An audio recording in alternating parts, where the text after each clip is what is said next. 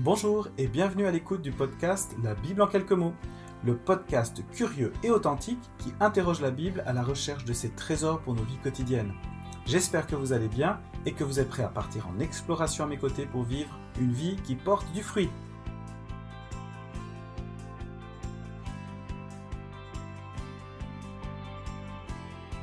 Dans cet épisode, je vais te présenter 4 clés pour poser de solides fondations ton mariage.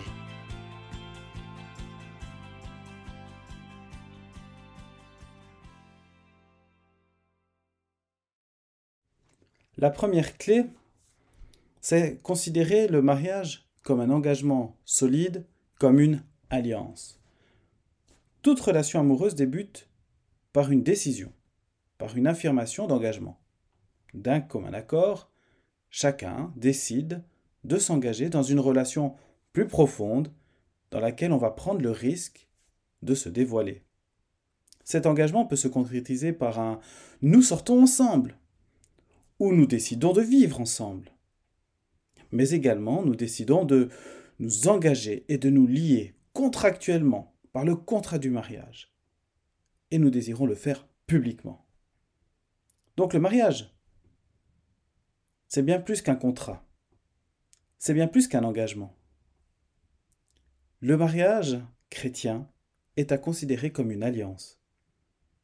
Dans un contrat, chaque partie doit respecter sa part des choses, ses tâches, ses engagements financiers, affectifs. Mais dans une alliance, cela va plus loin. Son épanouissement ou mon propre épanouissement personnel est invité à être mis au service de l'épanouissement personnel de l'autre. L'autre devient, l'autre est son bien le plus précieux. Tendresse, sexualité, accomplissement de soi peuvent alors se vivre dans ce cadre, dans cette union d'alliance. Faire alliance est bien plus qu'un engagement que l'on peut révoquer à tout instant. C'est bien plus qu'un contrat qui dicte les règles du jeu.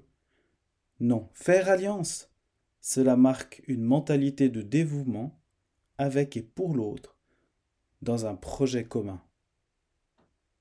Dans cette alliance, chaque partie est un allié.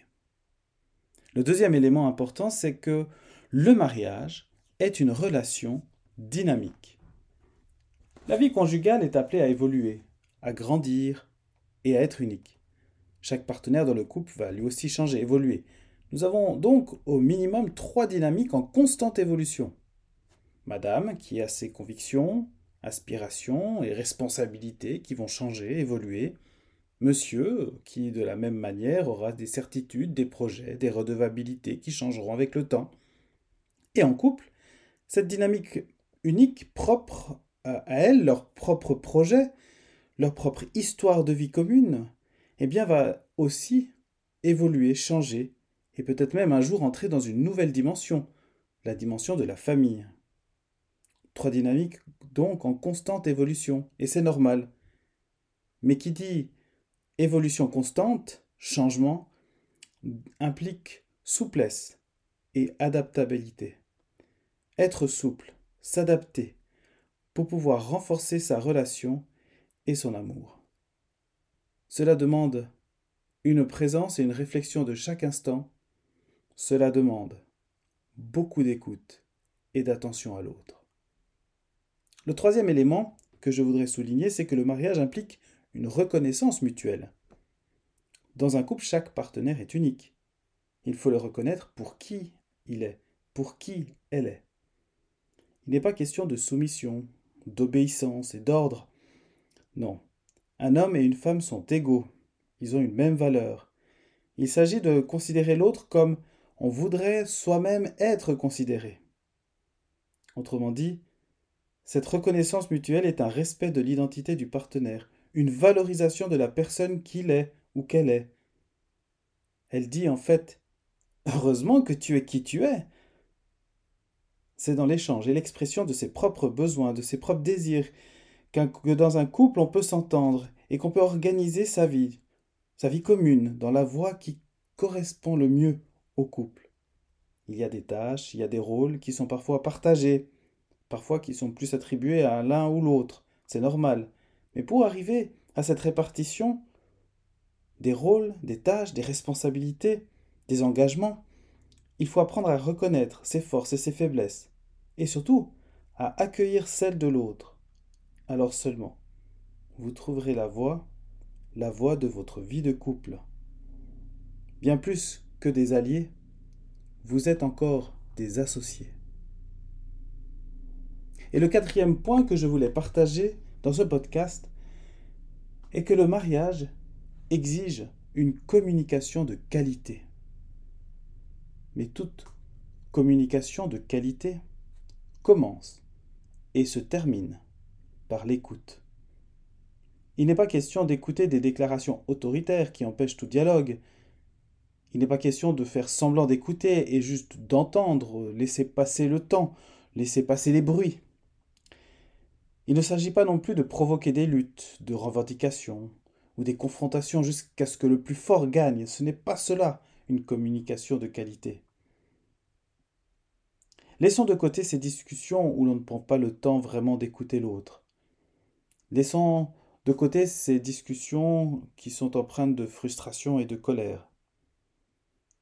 Car ce n'est que lorsque l'on prend le temps de s'écouter, d'écouter l'autre, comprend le risque aussi d'exprimer ses émotions, ses ressentis, ses attentes.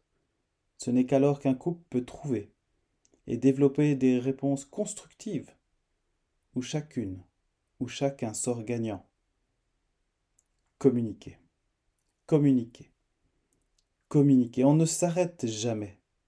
Tout ce que l'on fait, tout ce que l'on dit, ce que l'on pense est communication. Alors, écoutons. Dans cet épisode, je vous ai proposé quatre clés pour un mariage épanoui. Le premier, c'est se rappeler que le mariage est un engagement solide, bien plus qu'un engagement, c'est une alliance. Je, vous ai partagé également ensuite que le mariage est une relation en constante évolution, dynamique. Il ne faut donc pas se reposer sur ses lauriers et se dire que tout est accompli. Non, bien loin de là, tout change constamment.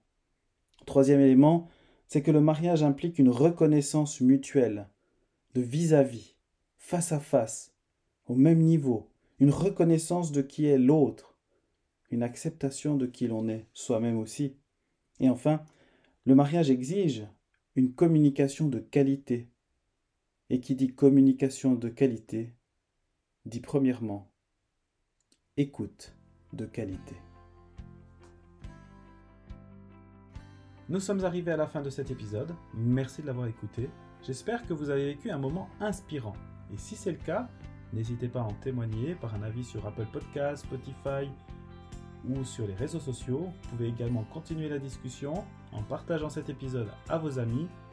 Et pour ne rater aucun épisode, vous abonner à la newsletter. De mon côté, je vous dis à très vite pour un nouvel épisode.